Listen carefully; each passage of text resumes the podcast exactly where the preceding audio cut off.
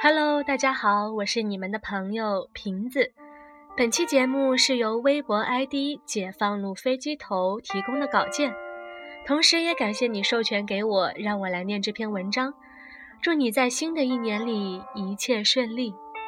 有兴趣的朋友们也可以上微博搜索一下微博 ID“ 解放路飞机头”。那么接下来，请您仔细聆听这封信的内容。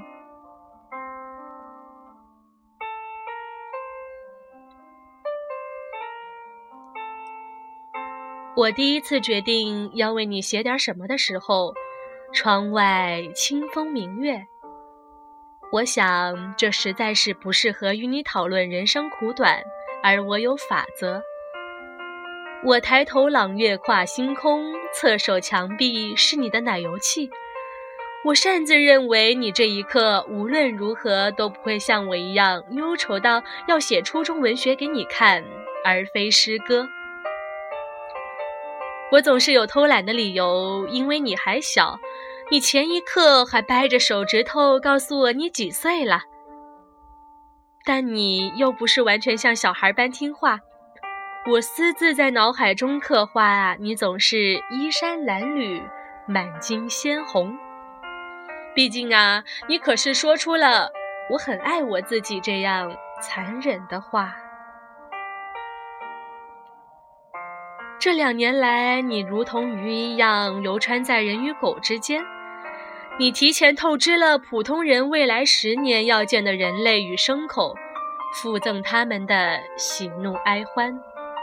也没有人在你耳朵口上守守卫，只见你乐意的听。我呀，十分喜爱强调星座论，让我总沾沾自喜，甚至高人一等的看清你。所以我看到你压制的乖张冷硬，如同十一月的松针。我没有障碍想象你挑选盐分最重要那张脸对我说：“你又不是我妈。”这让我不得不时常打算偷走些你的时间，让你多吃两口盐，多舔几碗饭，不读书，不走南闯北，只和眼前玩乐。我甚至希望你胸无大志。这样，我就能把你的时间收鱼线样的拽在手里了。我喜欢你紧张成七秒就换美丽新世界的观赏鱼，而非而非被捕捞后用刀被拍打、挣扎呼吸的食物鱼。离你十八岁还很遥远，不是吗？可你嘴角的绒毛不答应，你拔节的骨头不答应，你越来越流畅的谈吐不答应，你的枝桠快要刺破还未回暖的二月天，冷硬坚强。你疼吗？我坦然面对我知道迟早会来的这句话，我甚至一直期待。我以为我会告诉你打败孤独的法则。我经验丰富，我一泻千里。我一人在异乡的麦田被风刮扯，我在午夜十二点攀爬山坡。我在北方为雨天写一首祷告词。我盯着秒针看日子怎么过。这些孤独蚀骨的滋味儿，我一一尝过。我甚至要向你歇斯底里宣布，孤独的人是可耻的。但是你看，都没有用。在我书写的这一刻，我依旧不抱半分幻想会被认同。我只是想写给你。周星驰在头发花白的时候接受采访，他依旧用拒绝的姿态，生硬又随便地应付柴静的问题。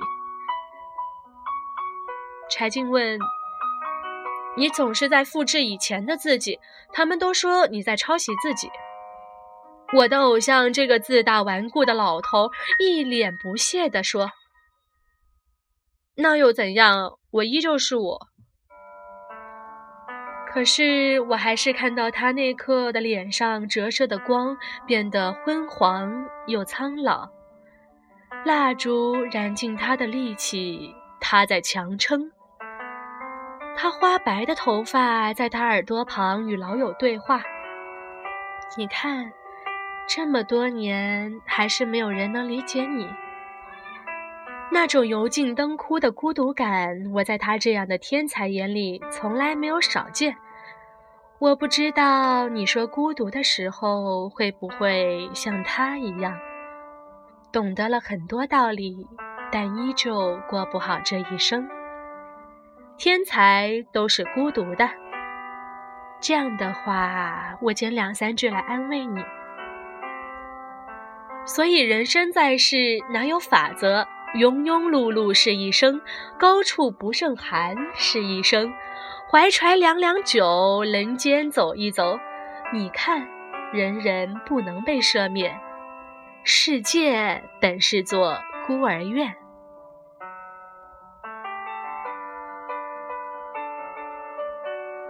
哦，我忘了告诉你，采访的最后，柴静对周星驰说：“你不是抄袭你自己，你只是在想，在某一个时刻说出你想说的话，对吗？”他听到这句话，眼里迸射的孩童光芒不亚于我第一次见你。他说：“谢谢你。”好啦，本期的栏目到这里就要和大家说再见了，感谢你们的收听，我们下期再会。